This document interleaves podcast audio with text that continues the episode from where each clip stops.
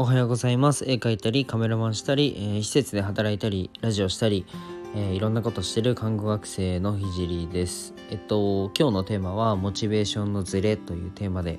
話していこうと思います。えっと今日はまあ僕がチーム戦にしてから起こったことについて話していこうと思います。でこれはまあ社会人なら絶対に起こりうる話だし学生さんにも是非聞いてほしいので最後までお付き合いください。えっと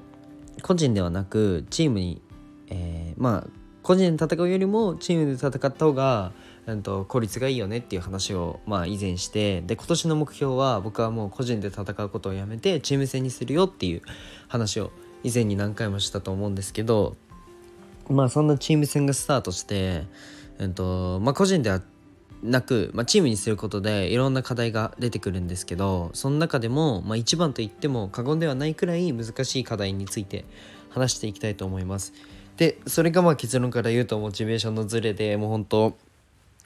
タイトル通りなんですけど、まあ、僕の理論はもう17歳の時に固まってて、えっと、さらにはまこの性格なのでもうアクセルベタ踏みなんですよね。でそんな僕がチーム戦を行うとなるとどうしても作業一つ一つにモチベーションのズレが、えっと、生じてしまいます。で僕は本当に切り詰めてやってるのにどうしてそこまで考えてくれないんだろうとかうんとまあ指示待ちで常に受け身の体制なのは何でなんだろうかなとか本当はやりたくないのかなとかまあそこら辺のめちゃくちゃ考えることがあります。でえっと、でも、まあ僕は僕だし、まあ他人は他人なので、本気の具合をこの強制するのは違うなっていうふうに僕も分かってるんですけどでも、まあ、ついつい、まあ、強く言ってしまう上司とか、うんとまあ、受け身な若者にはなんか腹を立ててる、まあ、年配の方々の気持ちがすごいなんか分かりました。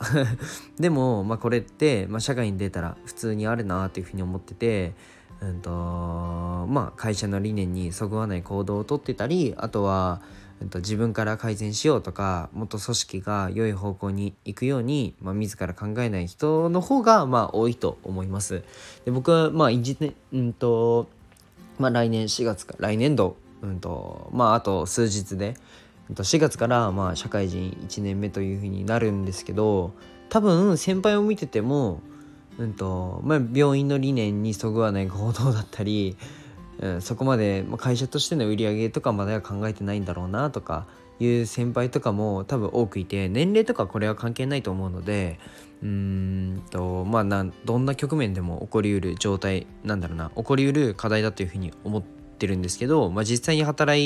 いても、まあ、ただ動いてる人だけの人は、まあ、たくさんいると思います。で、えっと、早い段階でこのチーム戦の難しさだったり、うん、人の見分け方だったり組織の運営方法だったりを学べて、まあ、良かったなっていうふうに思います。で、まあ、将来会社という組織を運営するにあたる際に、まあ、勉強になるなっていうふうに今はまあ練習なのかななんていうふうに思います。で多分学生さんとかだと、まあ、部活が、うん、今日の話に当たると思ってて同じ部活でも、まあ、部員の中で本気でもう全国に出たいみたいな俺たちは優勝するっていう人とまあエンジョイでいいやみたいな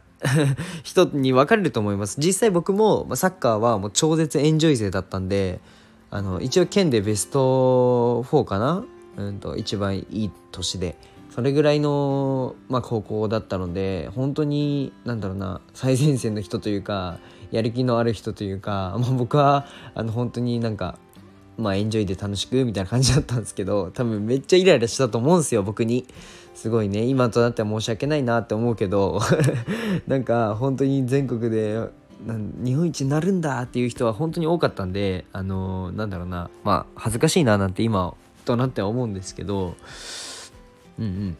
まあ多分学生さんだと、まあ、部活が本当に分かりやすくてまあこれがまさにモチベーションのズレですね。で、まあ部活だと売り会社の売り上げとか、うんと、組織が止まってしまうってことは、うん、あんまりなくて、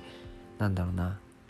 まあそこは割と、じゃあ先生が整えてくれたりとかするのであれなんですけど、社会に出たら会社として動かなきゃいけなくて、うんと、どっか止まってしまうと、もう、うんと生活ができないっていうところまで行ってしまう場合もあります。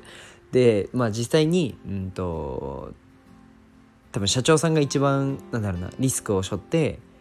えー、まあ、人件費とかも払っているので、まあ、そこはしっかり考えないといけない考えないといけないなっていうふうに思ってます。でここを埋めるための答えは僕はまだ持ってなくて、まあ、模索中ではあるんですけど、まあ、僕に問題があるかもしれないのでちゃんとなんでこの活動をしているのか、まあ、なんでっていう部分をしっかり、えーと、切り詰めて話していく必要があることとあと相手の意見もちゃんと聞くことが必要なんだなっていうふうに思います。で今後もこのようにまあちょっとチーム戦としての記録も、まあ、記録したいと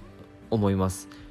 ん？記録も記録って言ったな。えーと、チーム戦としての成長も記録したいというふうに思ってます。なので、まあ、今後もなんか組織としてどうなってんだろうみたいな実際に何やってんだろう今そこまで言ってないのであのスタイフで、まあ、実際に、えーと、チーム戦でこういうことやってますっていうふうには言ってないので、まあ、そこも、えーと伝えられたらいいなというふうに思ってます。じゃあ今日はこの辺で終わります。じゃあバイバーイ。